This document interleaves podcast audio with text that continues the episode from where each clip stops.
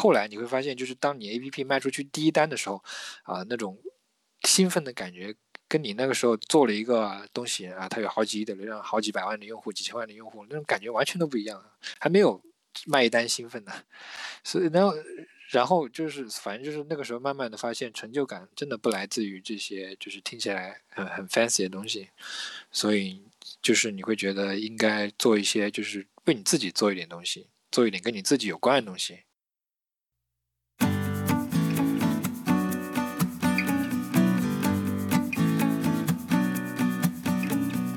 欢迎来到闭门造车，一档关于创作者、创作体验和创作故事的访谈节目。今天和我一起来节目的是 Pixelmage。Pixelmage 是一位软件工程师和新晋的独立开发者，在过去半年里开发了软件 Eagle Reader，一个高颜值、极简风的 RSS 阅读器。用户评价是排版很精美，没有广告，这是重点，我今天和 Pixelmage 一起来谈谈他制作和发布这个 Eagle Reader 过程和感受，以及他半年以来作为独立开发者在做产品的经验。Pixelmage，欢迎今天来做客闭门造车。大家好，我是 Pixelmage，呃，一个独立开发者，我做了一款 RSS 阅读器，叫做 Eagle Reader，很高兴认识大家。想问问你，第一个产品名字叫做 Eagle Reader，对不对？是一个什么样的东西？解决什么样的问题呢？它比较简单，它就是一个 RSS 阅读器，就是允许你通过 RSS 这种协议去订阅各种，呃，你所感兴趣的内容。RSS 算是一个比较老的东西了，现在可能很多人都已经忘掉它，或者是或者说出生晚一点人都不知道 RSS 是什么东西了。反正通俗的解释来说，就是很久之前非常流行，每个网站提供很多内容，而这些内容可以通过 RSS 这个协议去。订阅它，然后你订阅它之后呢，你就可以在自己的手机上中心化的去看所有你感兴趣的内容，大概是这么个意思。然后这个 A P P 呢，就是一个这样的阅读器，允许你去做到这件事情，帮助你去做到这件事情。嗯，那主要功能的话，肯定就是说订阅各种各样的源，然后再阅读了。那除了这个功能的话，还有什么其他其他功能吗？没有，基本上都是围绕这件事情去打造的。然后无非就是说，基本上都是周边功能。比如说，有的人他的语言很多，那你可能需要给他做一个分类啊。有的人希望语言能够备份，有的人希望阅读体验更好一点，能调字体、调颜色，然后不拉不拉。然后 RSS 协议本身呢，因为它是个协议，但这个协议不是特别标准，所以实现的方式有很多。所以你还要去兼容说大家千奇百怪的实现方式。哎，那有什么千奇百怪实践方式？就比如说那个这篇文章的发布时间，有的人放在 A 字段里，还有个人放在 B 字段里，还有的人这两个都不放，就就没有发布时间。还有的人就是把内容放在介绍里，有的把介绍放在内容里，就乱七八糟的，什么都有。那就是说，相当于它是一个有 structure 的一个。它理论上是，但好像因为大家解决办法千奇百怪的话，那大家比较随意。嗯，那为了。这样这样的话不是很麻烦吗？是啊，就是苦的，就是开发 RSS 阅读器的人嘛。就是比如说，用户有个需求来找到你说：“哎，你看看人家阅读器，人家都能做到，为什么我你这个不行啊？”然后我一看，哦，它兼容了，我没兼容。那这还真的比我想象复杂。我还以为 RSS 这个既然已经定义好了嘛，应该有一个非常统一的标准，没想到这个标准上面还可以做文章。是的。好几个月之前，我就是你这么想的。现在我已经被折腾的够呛了，已经踩坑了，是吧？对，嗯。那回到 RSS 阅读器方面哈，就是你刚才说 RSS 现在是不再是主流一种东西，因为现在主流基本都是各个这种平台嘛，对吧？就是私家平台。那这个你为什么又想到做 RSS 阅读器这样的事情呢？主要还是我自己的需求吧。我平时除了就是这些大的这种媒体平台以外，我还会关注很多独立博客。然后这些独立博客，他们比如说用 WordPress 或者是用什么搭的，基本上都会提供 RSS。那刚好我就想到，我可以用 RSS，就是集中的去看这些每个人的。博客来把它们全部订阅到一个地方，不然的话呢，我就得在浏览器的收藏夹里面挨个把它们点开，然后每天看一看他们更新了没，他更新了没，他更新了没，这样太麻烦了。所以 RSS 就是我用来跟踪我关注的那些独立博客的一种方式。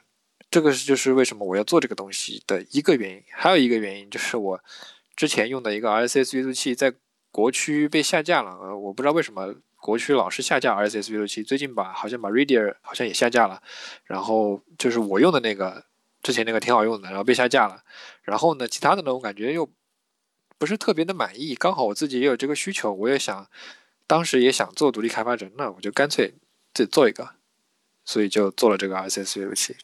对我其实刚刚确实是想问，市场上肯定有很多很多 RSS 阅读器，特意自己造轮子，肯定是因为有特别的一些怎么说呢，一一些特点在里面吧。嗯，你觉得特点是什么呢？啊，好问题，这是一个好问题。就是我在做之前，我也在想我能做出什么特点来。那最后发现，其实功能上来说，要知道这个 RSS 它是个二十年前的技术，所以基本上能玩的花样，大部分都已经被现在市面上在功能上都他们把花样都已经玩遍了。就是说，你想看一个 RSS 能做啥的一个全集，你去找一个特别成熟的 RSS 阅读器，比如说 InnoReader，你就能看到 RSS 能做的就是宇宙这个宇宙里能做些什么东西，你已经全部从它它里面看到了。所以，就是如果从功能上创新的话，感觉创新的。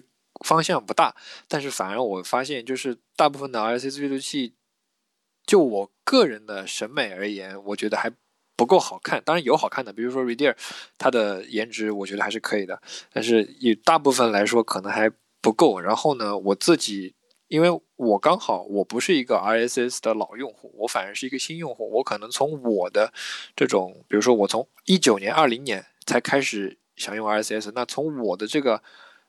后 RSS 时代的使用者来看，我觉得 RSS 的应用应该长什么样子，所以我做了一番可能不太一样的设计，就是从设计上做了一个切入点。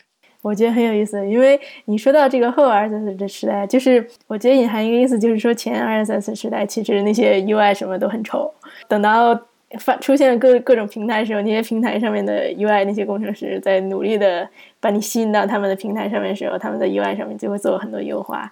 然后这时候，当你习惯了这些平台 UI 的时候，然后你就回来再发现，如果你想用这种 RSS 这种公开的 东西的时候，他们颜值就 对，也不能说丑，因为只能说就是从那个时代一路过来的，可能也要保持一些传统之类的，我说不清楚。反正 对，从就我个人而言，我比较喜欢就是新一点的风格。嗯，是，我也发现，其实如果颜值高一点的话，确实会就是让你用的时候更开心一些。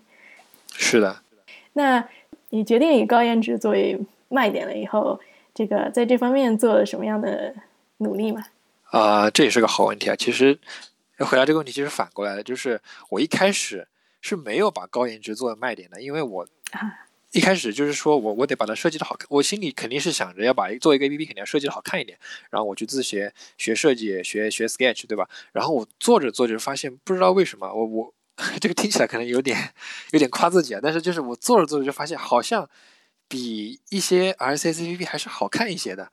然后就是做着做着发现，高颜值可以当一个卖点，因为功能上实在是没办法拿出卖点来，因为跟市面上成熟的 RSS 阅读器比起来说，我这个功能实在是太少了，所以就没办法走实力派路线，只好走偶像派了。嘿嘿嘿，我觉得这个。以颜值作为卖点，其实也跟市场有关系。因为我之前在想，那你说现在还在用 RSS 的人，是不是都是从这个几十年前，可能十年、二十年前走过来？那他们是不是对于颜值方面没有那么大需求？然后对于颜值非常有需求的人呢，他们又比较习惯于在私家平台上面看东西、订阅东西或者是发表东西。那这个到底有多少人是在这个 overlap 呢？就是呃。又又很期待颜值，然后又使用 RSS 的人，就是等到最后你发现这个招来用户都是什么样人？我觉得你说的那一部分人是确实存在的，但是呢，就是怎么说呢？他他之前可能不知道 RSS APP 可以有这种体验，但当他偶然看到你的这个体验之后，他会觉得哦，原来还可以这样子，所以他会切过来。因为我我我也有几也有一些用户说，就是他之前是用哪个 A P P，之前是哪个 A P P，想切到我这里来，那切过来我我我觉得你的颜值很可啊，但是我觉得你的功能还不够啊，我希望你再提供什么什么功能，什么什么功能，制住，这样我就可以放心的切过来了。就是说大家有这方面的需求，只不过之前呢，因为都没提供，所以他不觉得这个需求是存在的。当我把这个东西摆到台面上来的时候，他发现哦，原来可以这样子，那我还是喜欢这样子，我希望你把它做得更好一点，就这个是存在的。嗯，那就是你收到用户需求，能举个例子吗？举个例子，就是在这之前，我的呃第一版最开始那个版本是很简陋的，连那个分组都没有。就是说，你订阅员可能有一百个，那你可能需要分组管理，比如说设计类、IT 类做管理。但是我第一版是没有这个功能的，呃，就是想快速迭代上线嘛。然后呢，他们就会提建议说。我现在有很多很多的源，而且我的源在我的原来那个软件里面是做分组管理的。我希望你这里也能分组管理，这样我只要你做了这个功能，那我就从你这切过来，切到你这 A P P 来，对，这样子。那当然就做了，对吧？那当然就做，就我自己也觉得这个非常合理啊，不能再合理了，对吧？是是。那有没有用户提的需求，其实你并不想做，或者是你并不想，至少不想优先做，呃，或者是他们提的完全你觉得不合理，这样需求？分好几种吧，就是首先是你说的，就是特别不合理的，就是那种离谱的，我可能就直接说，我可能就直接告诉他这个不可能，然后为什么不可能？然后呢，有可能，但是又。不是很重要的那种功能，我可能告诉他说，呃，这个我们会考虑的，但也也不是说直接就拒绝他，因为我会把它就是写下来，写在一个我现在用 Trello 来管理我的所有的那种用户提问的需求，我把它记下来，我会告诉他说，你这个我会考虑一下，我把它记下来，这样子。然后呢，还有就是再有就是特别合理的，就是说一听就是我觉得哎，这个肯定得做，那我就告诉他这个一定会做的，你放心，这样子。根据你说的这个第二点，就是用户提出来可以做，然后你觉得可以做，但不是很优先的，呃，你能举个例子吗？比如说有用户想要呃一些，因为不是所有的订阅源都是有头像的，而我的那个订阅源是那种卡片式的订阅源，所以头像在 UI 中占了一个很重要的位置。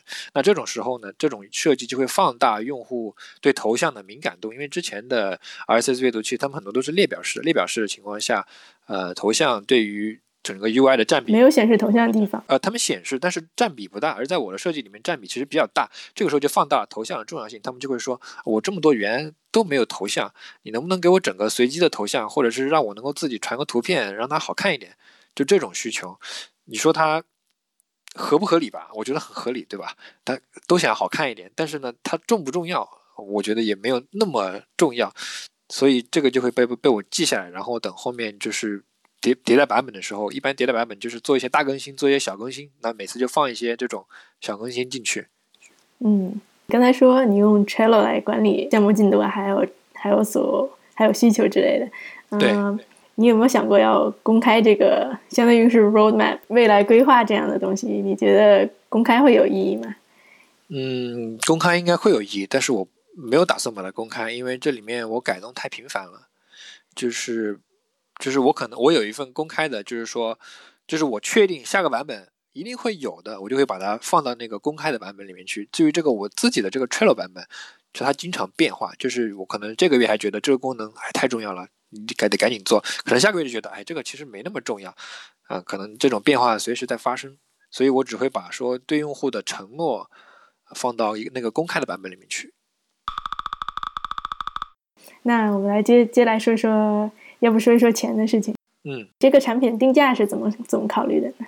啊，是这样的，当时那个 Reader 还没有下架，然后它卖好像是三十块钱还是多少钱？然后我当时功能其实讲道理差它很多，然后呢，我肯定不敢卖的比它贵，它卖三十，然后我就随便定了个二十五，就这样子。呃，那这个呃二十五是在什么平台上呢？全平台就是。因为是是这样的，就是 iOS 你肯定你定了一个价之后，就是所有的国家和地区都会是这个价格。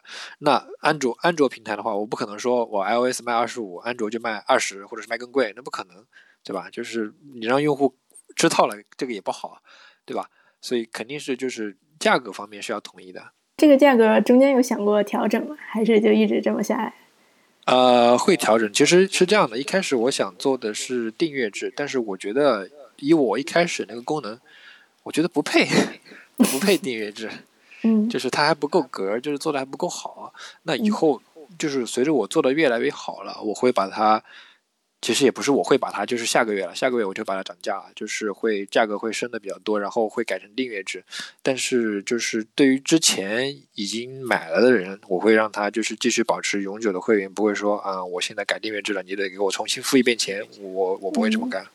嗯，那你觉得这种一次性买断，然后和订阅相比于这种订阅制的，各有什么利弊吗？就对于你这个 RSS 阅读器来说，嗯，好问题。是这样的，就是首先啊，站在国内的用户的角度，大家都非常讨厌订阅制，就是他只要看到你订阅制，就是说，哎，你这个怎么搞订阅？不要不要不要，你能不能给我搞个买断？就是国内都比较喜欢买断，然后国国外呢可能好一点，大家都可能习惯了就是订阅制的存在。然后呢，对于 App，但从用户的角度回来回到我自己的时候，我肯定是考虑说。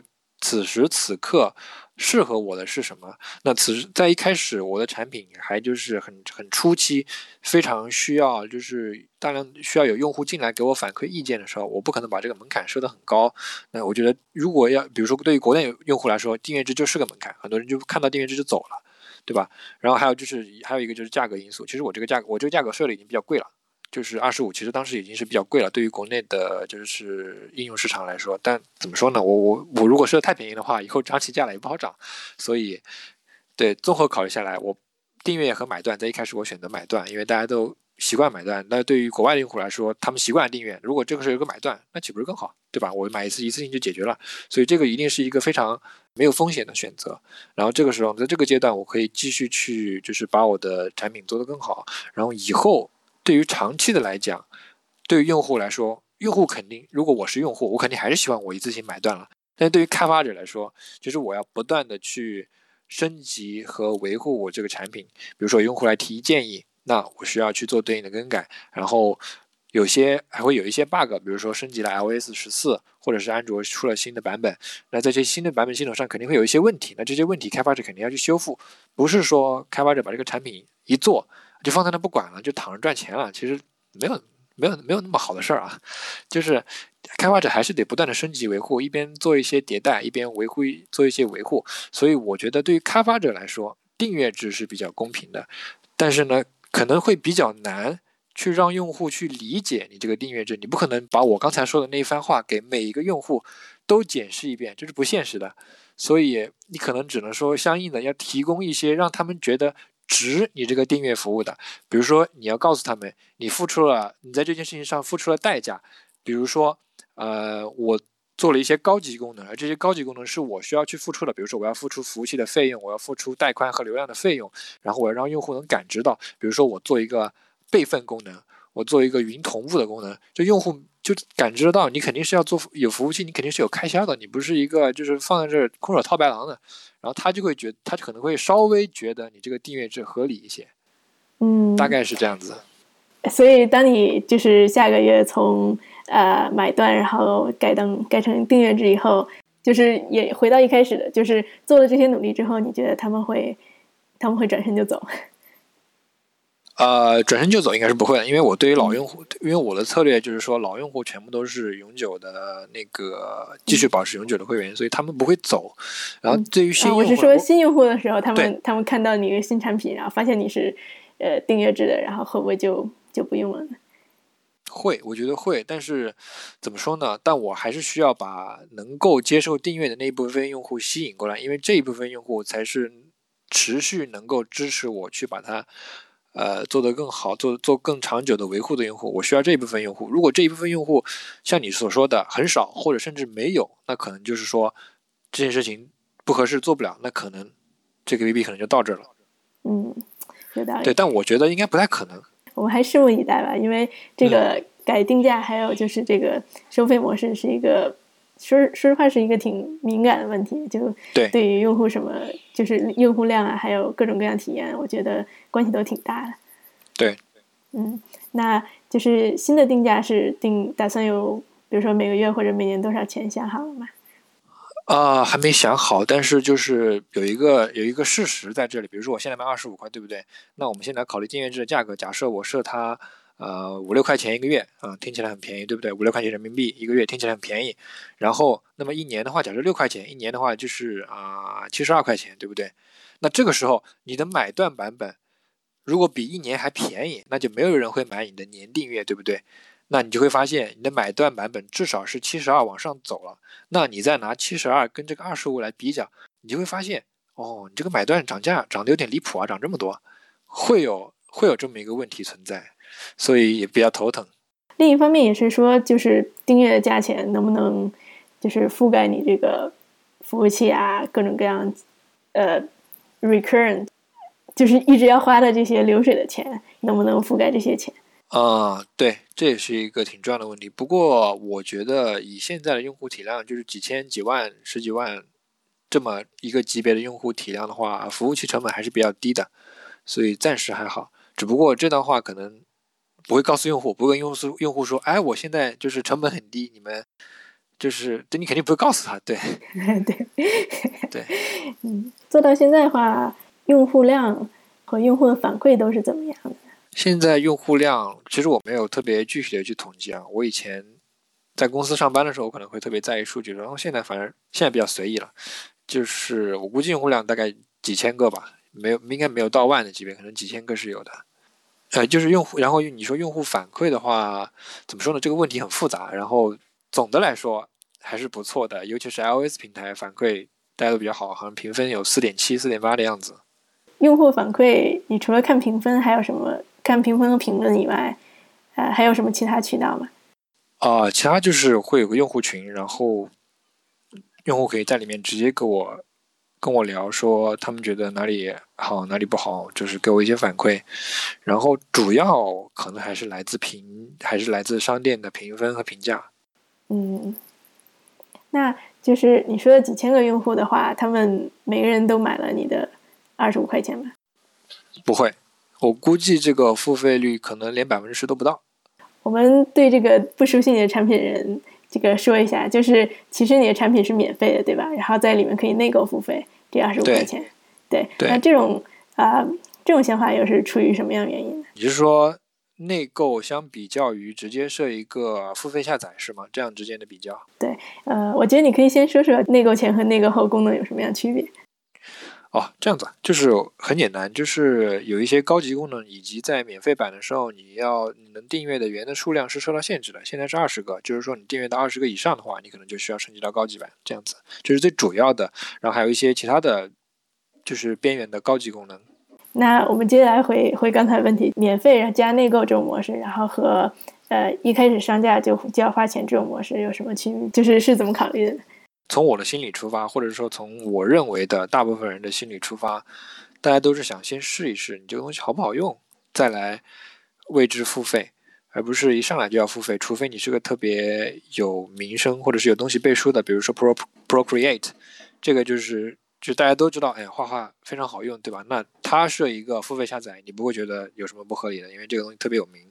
但是你如果是一个籍籍无名的 APP，你希望能够用户能够为你这个 APP 去付费，那这里面就就有他凭什么相信你这个 APP 值这么多钱的问题了。所以他需要体验，所以免费加内购是他能够体验到你 APP 的一些东西，他觉得你值再买，他觉得不值就不买啊。就我觉得这个怎么说比较公平吧？对对，非常有道理。接下来说我们这个定价模式的转变哈，等到下个月变成订阅式的。啊，付费的话，你打算怎么样？通过什么样的呃形式给用户来免费使用一段时间呢？呃，下个月的话，我倒是没有考虑这么多，我会直接把现在的永久，呃，现在是只有一个买断，下个月的话会。会添加订阅制，就是说一个按月付费，一个按年付费，在但是呢，还是会保留一个就是买断，只不过买断的价格会涨得比较高，因为这样刚才的做的所做的计算，它不能够低于一年的订阅的价格，所以下个月就大概就会变成多种内购同时存在，看你想要哪一种，你想要买断还是想要订阅都可以。这种多种形式的打算永久持续吗？还是过一段时间就完全切到订阅了？这个倒没想好，我没有打，暂时还没有打算把买断去掉，因为国内的用户习惯可能还是目前还是更倾向于买断。你如果把买断完全去掉的话，我觉得可能不是那么好。对我可能还是会保留买断这个这个这个方式。嗯，但是就像你说的，如果都买断的话，就是呃，你说没有长期的收入是吧？对，那怎么样？怎么样能够鼓励大家去订阅，然后不采用买断形式？这其实就是一个数学问题了。假设，因为我我知道还有其他的 APP 也是类似的这种模式，他们的永久买断大概是会在年费的两倍到三倍左右。也就是说，等你把这个买断的价格涨到这个程度的时候，你就相当于说用户已经向你做了一个 promise，这个 promise 叫做我一定会用你至少两到三年。那他如果做下这样一个许诺，我觉得我是不亏的。他直接就提前预支了，他既然提前预支了，他做了额外的付出，那他应该得到额外的回报。那这个额外的回报就是他可以永久使用它。嗯，有道理。那我们话说回来，然后再聊聊制作过程吧。嗯，我想知道你从零开始到第一版上架用了多长时间？大概用了四个月左右，其中一个多月用来做就是前期的设计。然后两个多月做第一版的，就是代码开发，大概这么长的时间。嗯，每天的话，那四个月里面，你每天大概做多长时间？不是很长，大概六到八个小时吧，每天，这是一个比较正常的，怎么说，上班周期。呃，差不多每周四十个小时，然后周末也不去做，是吧？啊，那倒没有，周末还是会做的，就是我休息不下来，就是你一个是你兴趣还在，还有一个就是你。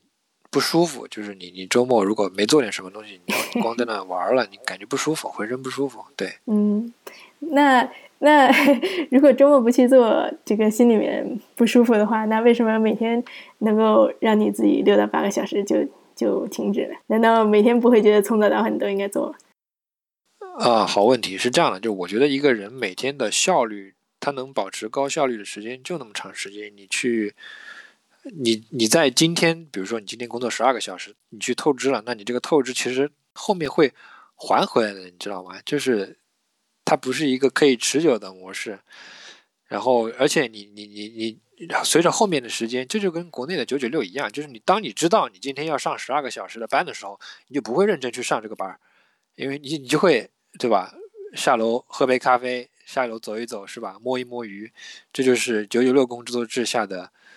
是吧的情况，所以你就能 知道，人能保持高效的时间一天没有多，没有那么长的时间。所以你只要了解了这个事实，你就会觉得，哎，就这样吧。嗯，是是。那其实如果一天能够非常集中六到八个小时高效做的话，我觉得已经非常了不起了。嗯，是的。嗯，好，你刚才说是有花了呃一些时几个月的时间做设计，然后有几个月的时间真正的去写代码，这两个技能其实还蛮有。蛮有差别的啊！你是为了这做这个产品新学了什什么方面的技能吗？主要就是设计了，因为我在这之前是没有摸不太摸设计软件的，然后可能主要就是捡起了 Sketch，然后在设计这方面花了一些功夫吧，就是主要就是设在设计上面。嗯，所以像 Sketch 这种。也包括设计，就是审美方面吧，然后还有就是设计工具方面，都是你从零开始学起来的吧？你不能说它从零，因为怎么说呢？就是审美这件事情，就是可能是一直在培养的。只不过当你要去创造的时候呢，这个东西确实是得从零开始学起。你要从 Sketch 的最基本的东西学起，它怎么去做用户界面，先得有什么，再得有什么，从什么东西往上堆，这个你只能从零学起。嗯，但是。怎么说呢？我之前也采访过画画的人哈，就是说，嗯呃，设计也是一样，就是一个审美的话，你从零开始原创一个东西，呃，总是总是比较难了。所以的话，呃，你在这之中有借鉴什么人吗？或者什么 app 吗？有很多，就是这个设计师常经常去的 Dribble 和 Behance 这两个，你是肯定要上去看的。比如说，此时此刻你要做一个，嗯。一个列表，一个文章列表，那你就要应该去 Dribble 和 Behance 上面看有哪些就是你觉得好看的那种文章列表的界面。然后呢，你也不是说直接上来对着一个就抄，那样就没意思了。就是你肯定是去找这些呃他们的不同的样式里面，他们好看，为什么你觉得他们好看？你把他们的点给它抄过来。比如说，你觉得它这个好看，是因为它的颜色好看；然后它那个好看，是因为它用了一种特别的渐变或者是什么。你把他们里面关键的元素学过来，这个是必定存在的。就是据我所观察，就是之前在公司里面，设计师也是一定会需要 reference 的。所以其实是说，你看到比较喜欢的东西，然后你把它呃算是解构一下，觉得哪哪里比较好，对吧？对，做这方面分析是你平时就留意的，还是在为了设计这个，然后呃有一段时间专门去攻克的？平时应该会留意，但没有到刻意的程度，只是会觉得哦这个挺好看的，然后多看两眼，然后。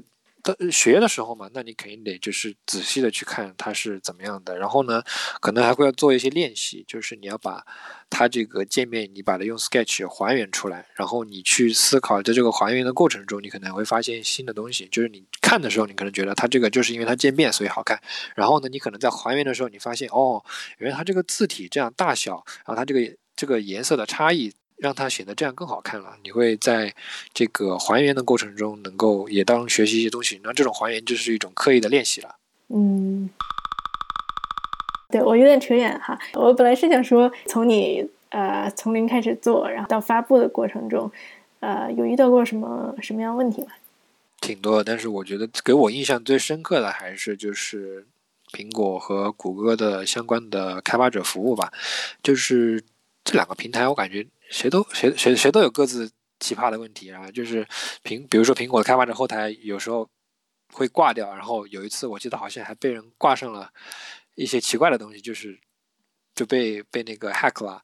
然后谷歌的开发者后台就是特别的，就跟他们的文档一样，就特别特别详细，然后就特别特别的 confusing，就是你不知道从哪里开始，然后你就会要去找，你最后发现什么什么这个平台那个平台上面。都没用啊！你碰到问题还是得找 Stack Overflow，你永远能在 Stack Overflow 上找到各种千奇百怪的问题的解决方案。我昨天还碰到一个问题，找他们的文档找了半天找不到问题，那我说一定在 Stack Overflow 上有结果，果然在上面找到了。就遇到很多问题跟这平台有关，所以说其实对你最帮助最大其实是 Stack Overflow 了。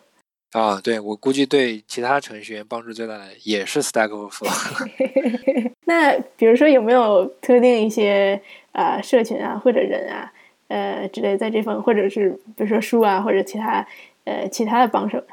帮手的话。可能最大的可能就是独立开发者群吧，就是，呃，里面呢，你问硬核技术问题，可能不太有人回答你，因为每个人的情况都不太一样。不是说他们不会这个东西，而是说你问的这个你这个问题分支太分支了，他们没有到走到过你这个分支。但是呢，你问一些比较 general 的问题，他们都会有一些答案。比如说你审核的时候要注意什么，你用什么东西来进行收款，你要做一个什么功能的时候，可能需要什么资质，这些他们都能给你一些回答。但是如果是具体的技术问题，你可能只能你自己找答案。就 Stack Overflow 是吧？嗯，Stack Overflow 对。那从开始做，然后到到发布，已经是很长一段路。那走这段路的过程中，哈啊，如果你想重来一次的话，会有什么做不一样的地方吗？嗯，如果能够当场重来一次的话，我可能会一开始就把嗯内购的东西都准备好，因为我现在。嗯，现在是一次性的一次性付费嘛，对不对？后面要转订阅制嘛。其实这里面里面啊藏的脏逻辑特别多。然后呢，就感觉如果一开始能把这些都准备好的话，可能现在就比较轻松了。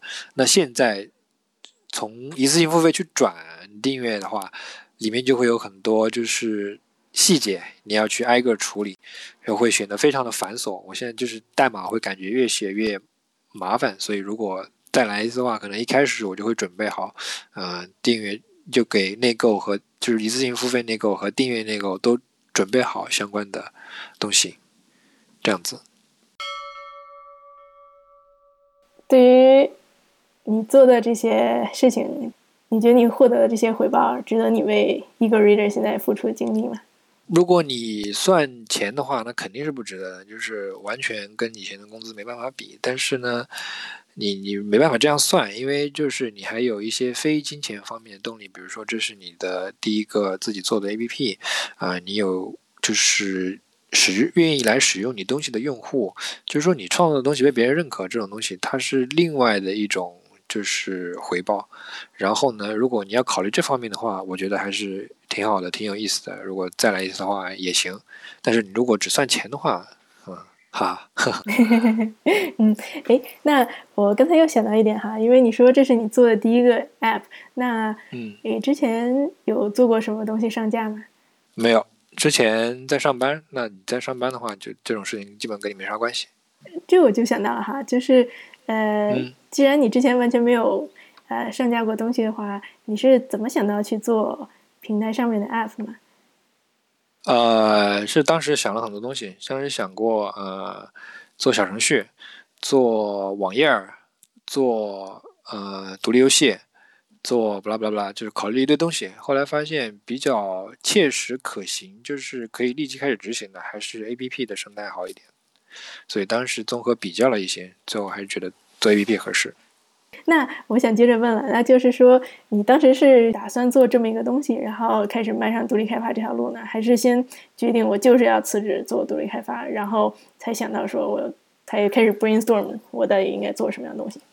应该是先想着要做独立开发，因为我从就是做这个 APP 前的几个月，好几个月就已经在调研，就是这方面的生态了，就是有哪些人在做这件事情，他们做了什么，然后所以这个想法是很早就有了。后来就是发现想做这个 RSS APP，这个时候就是你的第一个动机嘛，嗯因为你一直已经在想这件事情了，然后这个时候有个东西就说可以做，嗯那就这两个事情就合到一起去了。嗯。那话说，我们刚才说到了独立开发这四个字哈，对你来说，什么是独立开发？嗯、我觉得就是一个人做，也不一定是一个人啊，我只是通常来情况下是一个人，就一个人做自己想做的产品，然后去收获一群就是愿意来使用你产品的用户吧。对于你来说，做独立开发，那有什么契机吗？是因为看到了一些社群，还是呃，还是什么其他原因吗？嗯，不是，就是呃，当然这方面也有了，就是我觉得一个契机就是一本书吧，那就是《The Four Hour Work Week》，就是每每周工作四小时，那个那本书就是特别重要。我估计那本书也是很多自由职业或者说自由数字游民他们的那种启蒙书，我猜的，呃，这样子。然后这这是那本书，还有一个就是我发现。呃，成就感的获取方式不一样，因为以前在公司做的那种项目啊，他们就是很很大很 fancy，动不动就是好几个亿的流量，但真正做起来没什么感觉。你你你知道自己就是工具人，就是你你看着那个好几个亿的 PV 数据，就是那个数字是跳啊跳啊，你觉得跟你没啥关系，就实际上你没没什么参与感。但是呢，就是后来你会发现，就是当你 APP 卖出去第一感第一单的时候，啊，那种兴奋的感觉。跟你那个时候做了一个东西啊，它有好几亿的流量，好几百万的用户，几千万的用户，那种感觉完全都不一样，还没有卖一单兴奋呢。所以呢，然后就是反正就是那个时候慢慢的发现，成就感真的不来自于这些就是听起来很很 fancy 的东西，所以就是你会觉得应该做一些就是为你自己做一点东西，做一点跟你自己有关的东西。嗯，不过你说这个自己卖出来自己 app 第一单这种成就感，其实是你做出第一个版本之后，就是你独立开发已经起码四个月以上了，对吧？在那之前你就没有想过放弃这些稍微稳定一些工作，然后呃，你就不觉得应该有什么后路，或者是呃，之前至少应该试一试嘛？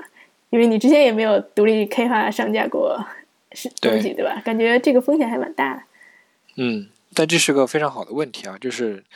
因为就是如果你要问我，就是要给新的独立开发者什么建议，我肯定会说，就是你在上班的时候不要马上辞职，一定要先试一试啊。就像你刚刚说的，为什么没有先试一试？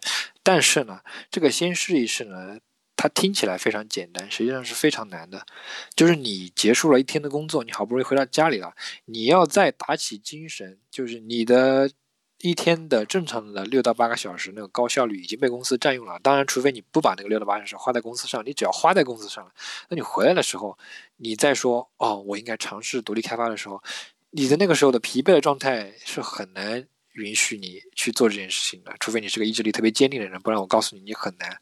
对，难道游戏不好是游戏不好玩吗？还是怎么着啊？你为什么闲着来？做个这个东西是吧？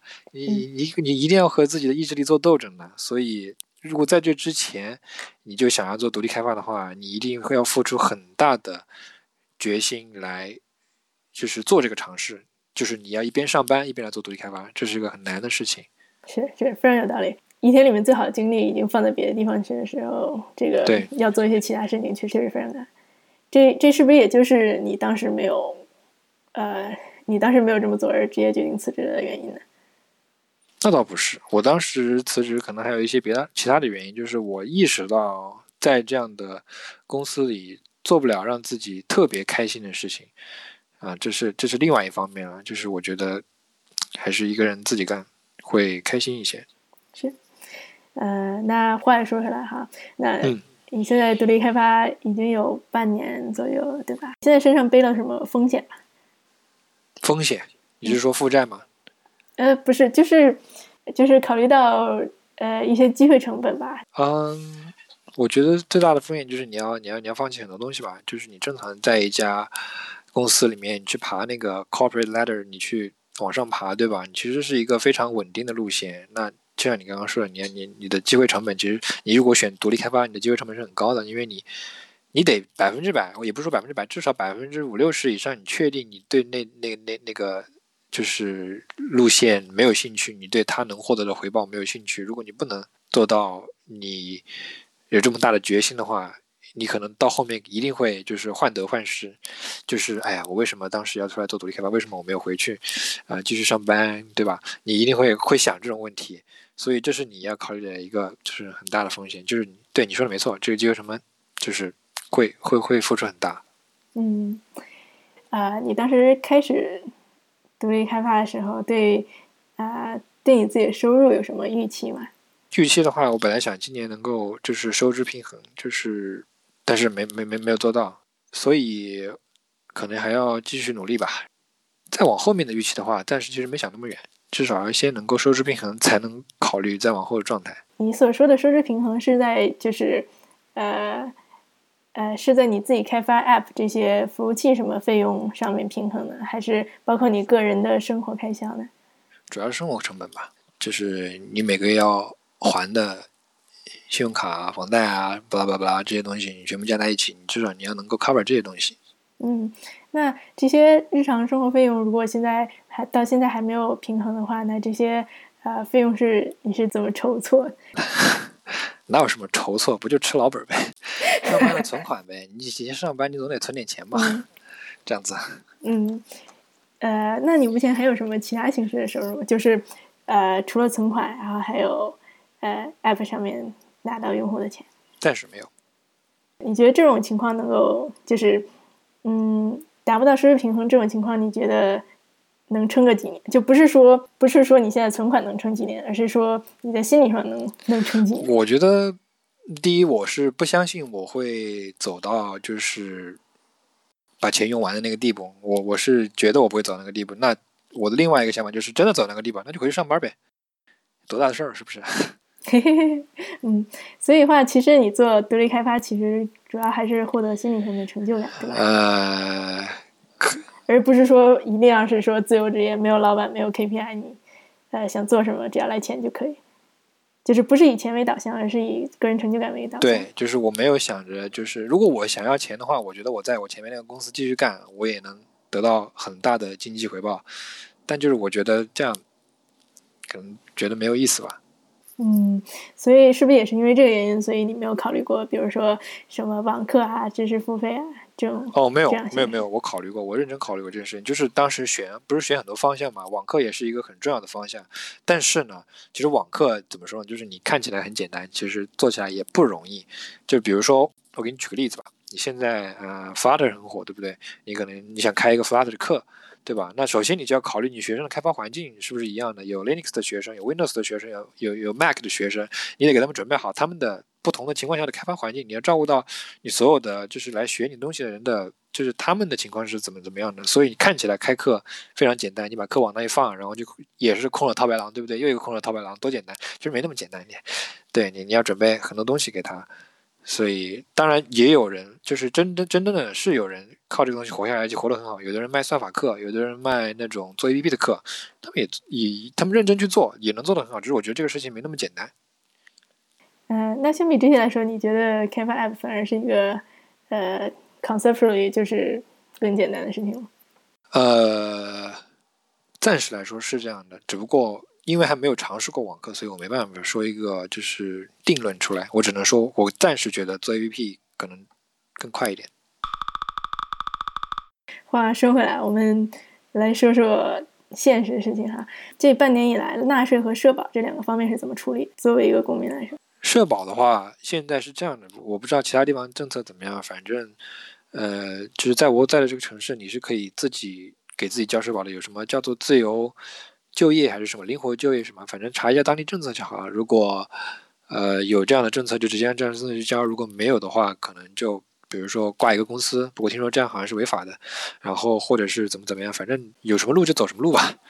对，查一下就好了。嗯，是。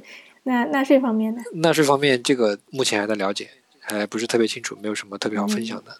嗯，反正你也没有什么收入。反正也没什么收入，对对。到目前为止，这两方面踩过什么坑吗？暂时还没有，就是花在这方面的时间很少。那接下来另一个问题哈，就是。呃，你刚才说收入的话是靠之前的存款，那你打算走这条路之前，呃，有跟家人商量过吗？呃，我说家人是说就是，嗯，我我我是不知道你是就是一个人生活，还是说有有家人需要养啊？看情况，就是说有跟你身边人商量过吗？有商量过，然后基本上都比较支持，所以也就无所谓了。然后如果不支持的话。假设啊，假设当时没支持，只要反对不是特别大的话，我可能还是会这样做。这种家庭背景是，呃，就是很独一无二的嘛？还是这种问法也不好？就是说，你觉得这是幸运的吗？就是获得家人支持？啊，我觉得算是幸运的吧。就是首先你得没有太多的牵挂。如果你现在就是有老婆有孩子，对吧？你得你现在是一个啊家庭，那那你可能考虑这方面的事情会比较少，所以你也很少见到。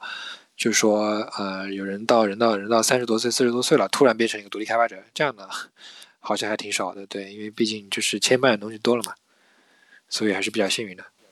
嗯，那呃，你现在独立开发到现在也半年了，嗯，你觉得跟原来生活相比有什么不一样吗？不一样啊，那主要就是感觉就是长期待在家里，你就没有出去玩了，就这样子。对，其他的不一样，没有太多。哦哦，有不一样，就是再也不用通勤了，好吧？我真的恨死通勤了，我最讨厌花时间在就是没有必要的事情上了。我觉得通勤就是一个很大的对生命的浪费。很有道理。那你刚才说在家里面，然后很少出去玩了，呃，那对你心情什么状态之类有所影响吗？啊，好问题啊，就是如果对于。普通人来说，就是如果长期待在家里，肯定会郁闷的，就是很难受，一定要出去走走。我我我是反过来，就是我在家里，只要你给我网，你给我吃的，我能一年不出来，好吧？能能理解，能理解。一般一般来说，能坐得住人都有很宅一面，对吧？那呃，现在就是你工作一天一般是怎么样安排？还是跟之前差不多，就是比较还不过非常随机。啊，一天能看，第一天能就是工作大概个六个八小时吧。然后我说非常随机是什么意思呢？比如说，啊，今天晚上有那个英雄联盟的比赛，那我肯定就不会说我会把这个时间留出来，对吧？那正常来讲，我可能啊，当然今天星期六啊，就没什么参考价值。假如今天是个星期五，对吧？今晚上英雄联盟的比赛，那我就可以把这个时间拿出来。这个时候到点了，那我就想看，那我就看，我不用说啊，在公司到六点钟了，我还抠抠搜搜的不敢回来，那这种事情就已经不存在了。还有其他时间留给自己休息吗？比如说每周啊，或者是当然就是你现在周不周不周末都无所谓了，对吧？然后比如说年每年有没有什么小长假之类的？呃，像这些方面有安排吗？暂时没有安排，暂时基本上就是连轴转，就是不太休息。不过呢，也没什么累的感觉，就是感觉还挺好。嗯，开心就好。对，开心就好。我们刚才一直在说产品的。制作，然后到上架，然后也说一些反馈方面的事情。那有一个很重要的事情我没说，就是宣传，因为你做出来产品别人不知道也没有没有意义，对吧？呃，在宣传方面，你有你有做什么事情吗？我到目前为止只做了一件事情，就是去一些比较多的人比较人比较多，或者是板块相相对集中的论坛去发帖子，就是比如说刚刚的那个 indiehackers.net。然后还有一个社区叫做电压电压社区，就是那个只工作不上班那个社区 e l i d u c k c o m 就是这两个都是我理解的国内的跟独立开发者或者说自由职业比较相关的一些地方，我会去到这些地方去宣传我的产品。然后还有一个偶然有一个偶然，就是说那段时间有一个叫极客的 APP 火了，然后呢，我在这之前是没有用过极客的，然后我就去把把把这个 APP 下了，然后呢，我就在上面发了一条动态，说我自己一个人做了一个 PPT，然后它长这样子，然后不知道为什么就火了，然后当时有好几有一千多个人回复和点赞，然后那个就是一个比较偶然的事情，但是呢，就是这个偶然给我的初期也不知道为什么就就注入了非常多的用户量。也不能说非常多，就几百个吧，几百个。就早期一上来就几百个，就主要从极客过来。对，那那已经非常厉害。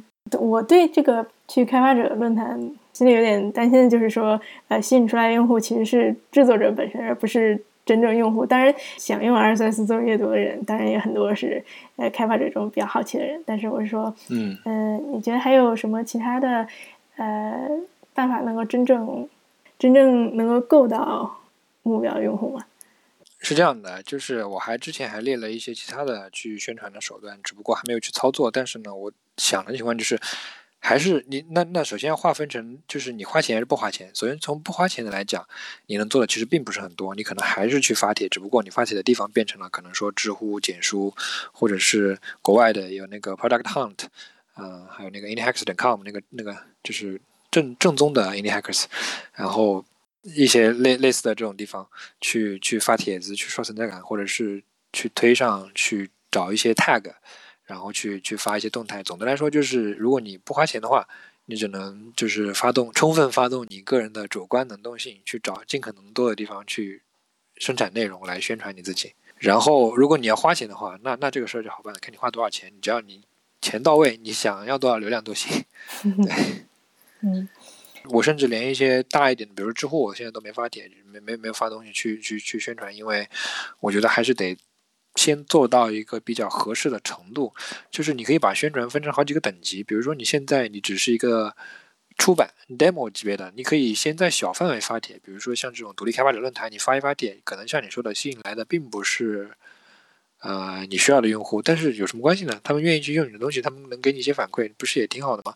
你需要的小范围的内测，然后得到一些反馈，这件事情已经完成了，所以你就有了空间去修改你的产品。等你改把你的产品改到一个你认为合适了，可以接受公共流量的考验了，那你再去找一些公共流量进来，不管是你花钱也好，不花钱也好，那也可以。你可以做一个这样的分级。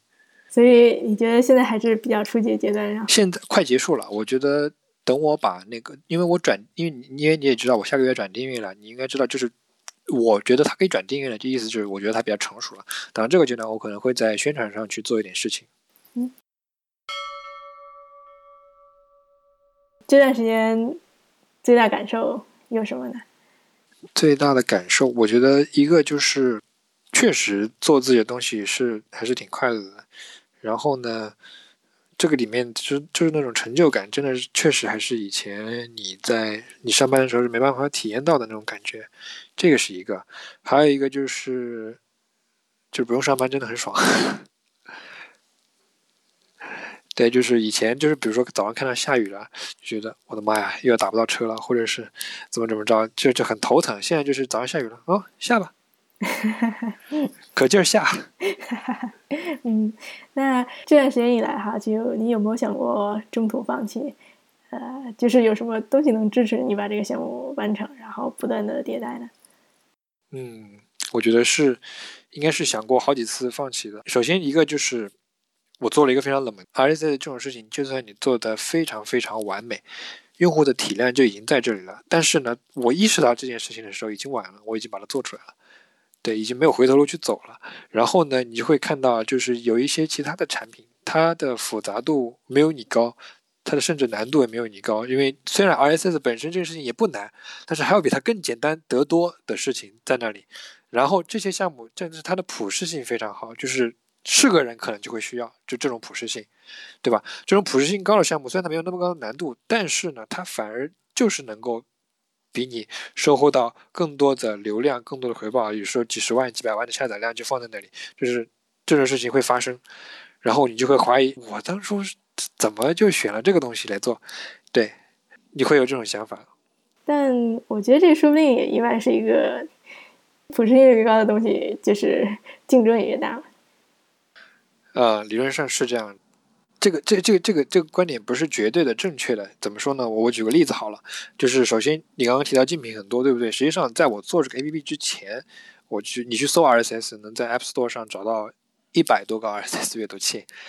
然后呢，另外一个我不能说名字的项目，你可能去搜，只能搜到好，只能搜到几个。所以就是这个领域冷不冷门和它的普适性高不高，可能是两件事情。嗯。这种事情是会发生的，就是你能找到一个垂直的切入点，这个垂直的切入点可能是每个人都需要的，但是它还是还它可以冷门，但它仍然是被普适性需要的东西。嗯，意思是说这个 idea 有没有很巧妙，对吧？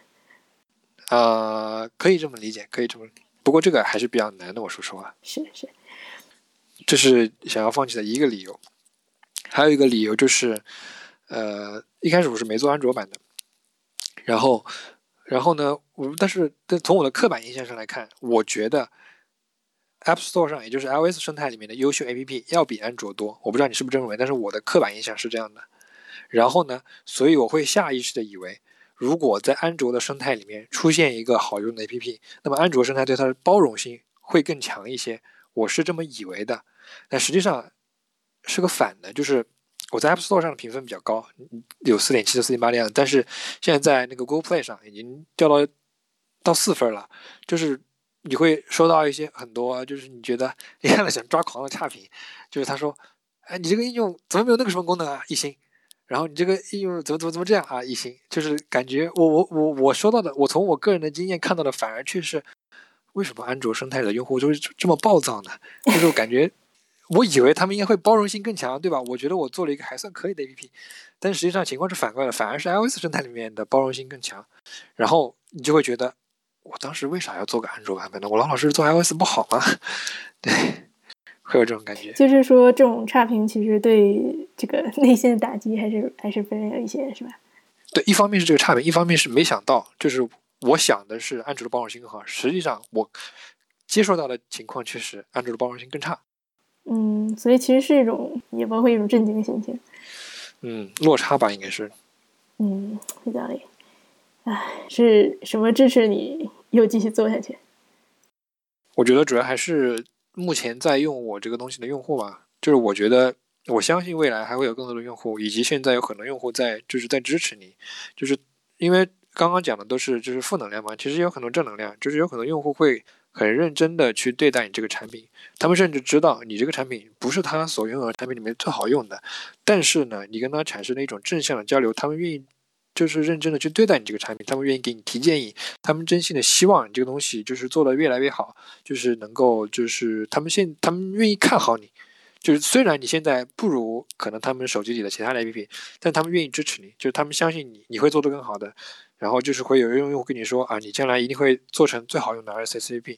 那你在收到这样的正向的反馈之后，你就会比较有动力。就哪怕这个事情它没有那么赚钱，但是来日方长嘛，我总有时间可以把它打磨得越来越好，越来越好。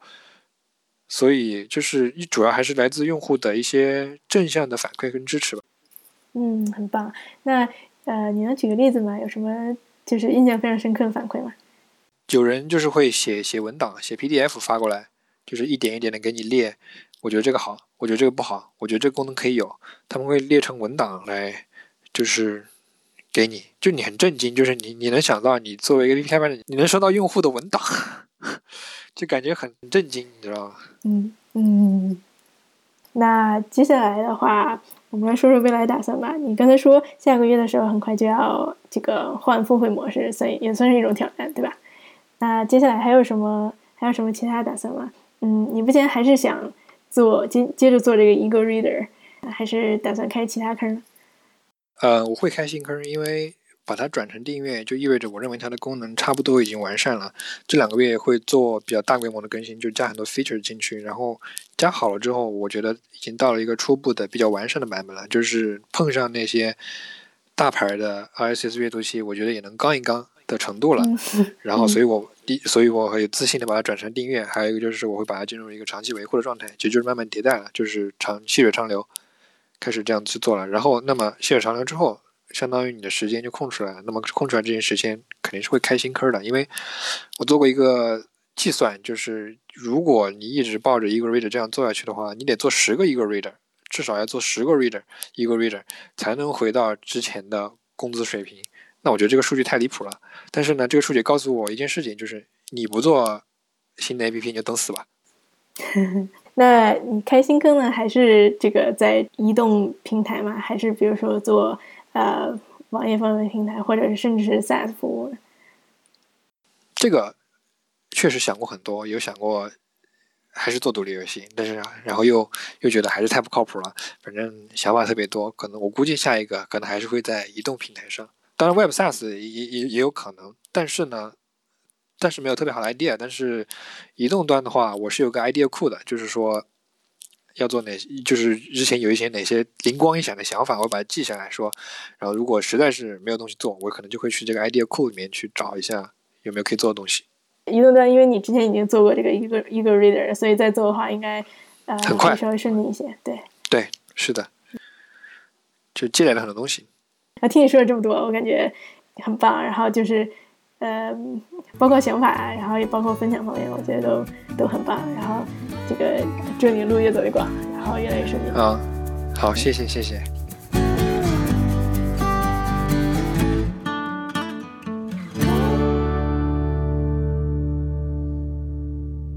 这期的嘉宾 Pixel Mage 给我的感觉是，浑身冒着一种不要怂就是干的气场。不论是报表执行力，还是对产品和市场思考，都让我印象深刻。我们谈了一个 Reader 背后这么多故事，如果你好奇 Pixelmage 把这个 App 做成什么样颜值，或者有 RSS 阅读需求的话，欢迎去苹果 App Store 和 Google Play 搜索关键字 Eagle Reader 下载这个 App 试一试，或者直接点击 Show Notes 下方的相关链接来下载使用。为了让这期节目时间不会太长，我不得不狠心在制作过程中删掉一些挺有意思的内容。然后把它们单独放在节目花絮里面。这些花絮是独立开发者群在哪里，还有 Pixelmate 对于开发独立游戏的考虑。想要收听花絮的话，请访问碧云造车的网站咕噜咕噜 FM 到 GitHub 到 IO。接下来还是重大发表，继邮件列表碧云造车邮政之后，我在 Telegram 上为闭门造车播客开了讨论群，名字叫闭门造车茶馆。这是作为主播的我和听着播客的你进行直接交流的机会。也是和听着闭门造车博客其他人交流的机会，所以欢迎加入 Telegram 群“闭门造车茶馆”，畅所欲言。群的链接是 t.me/slash 咕噜咕噜 FM，你也可以到网站上点击 Telegram 的链接来加入。最后，如果你有感想、建议、反馈，有创作故事想说，或者想推荐创作者来节目的话，请邮件咕噜咕噜 FM at gmail.com，或者在 Twitter、微博、豆瓣和 Telegram 上联系我。感谢收听。